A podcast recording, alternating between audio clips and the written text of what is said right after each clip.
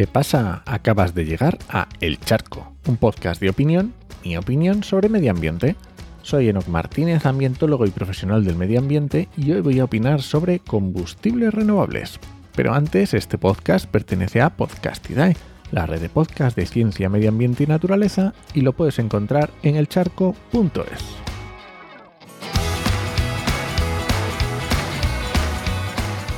Llevo varias semanas con el run run de los combustibles renovables, porque para mí es un oxímoron. O sea, combustible renovable, ¿cómo pueden ir juntos? Algo que combustiona, que se quema, ¿cómo va a ser renovable? Pero bueno, podemos pensar en que si el ciclo de vida del producto tiene una escala humana, pues vale, te lo compro, ¿no? Está haciendo un ciclo, puede ser como la madera, que la quemas y vuelve el CO2 y vuelve a crecer, vale, venga, te lo puedo comprar. Así que tenemos varios tipos de estos llamados combustibles renovables. Y estoy pensando en combustibles directamente para automoción, no otro tipo de combustibles. Entonces tenemos los mm, más, eh, los que llevamos ya tiempo escuchando, como son los biocombustibles, que normalmente se cogen las moléculas vegetales y mediante reacciones químicas, fermentación, calor, pues obtienes un combustible para usar en lo que quieras, También se pueden obtener de aceites vegetales usados y grasas animales, etc.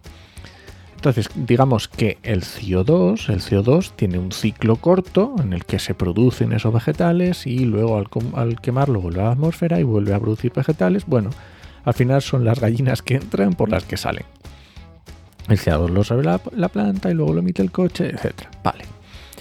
Que no entro en las emisiones que necesita la industria para producir ese biocombustible, porque entonces las cuentas ya no sé si me salen, a lo mejor ya no son tan neutros.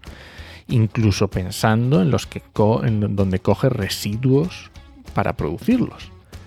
Que claro, le estás dando una segunda vida a unos residuos, pero bueno, Habría que verlo. Vale. Luego tenemos otro tipo que son los combustibles sintéticos, ¿no? O fuels, que se les suele llamar.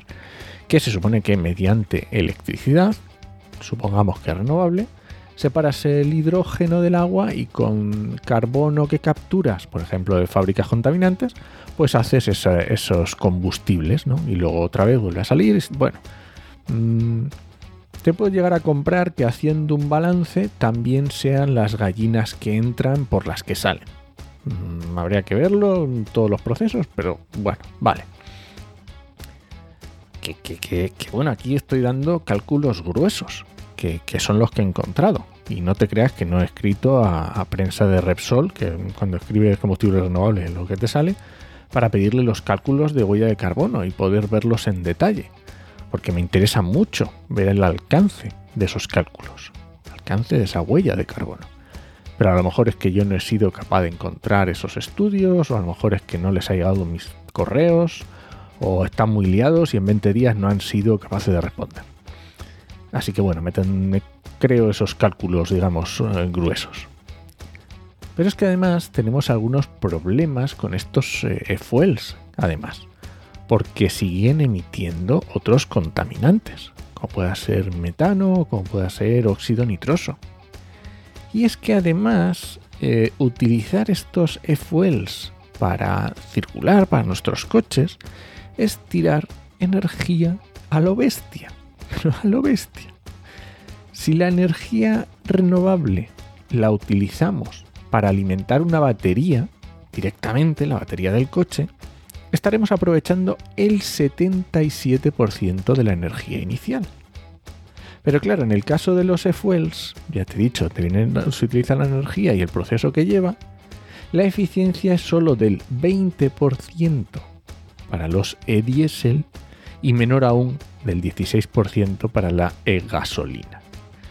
Y además es que la producción de estos e-fuels es cara, por lo que subiría el precio de los combustibles.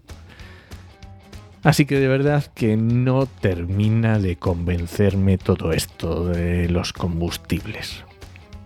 Los combustibles renovables y menos aún estos eh, e-fuels.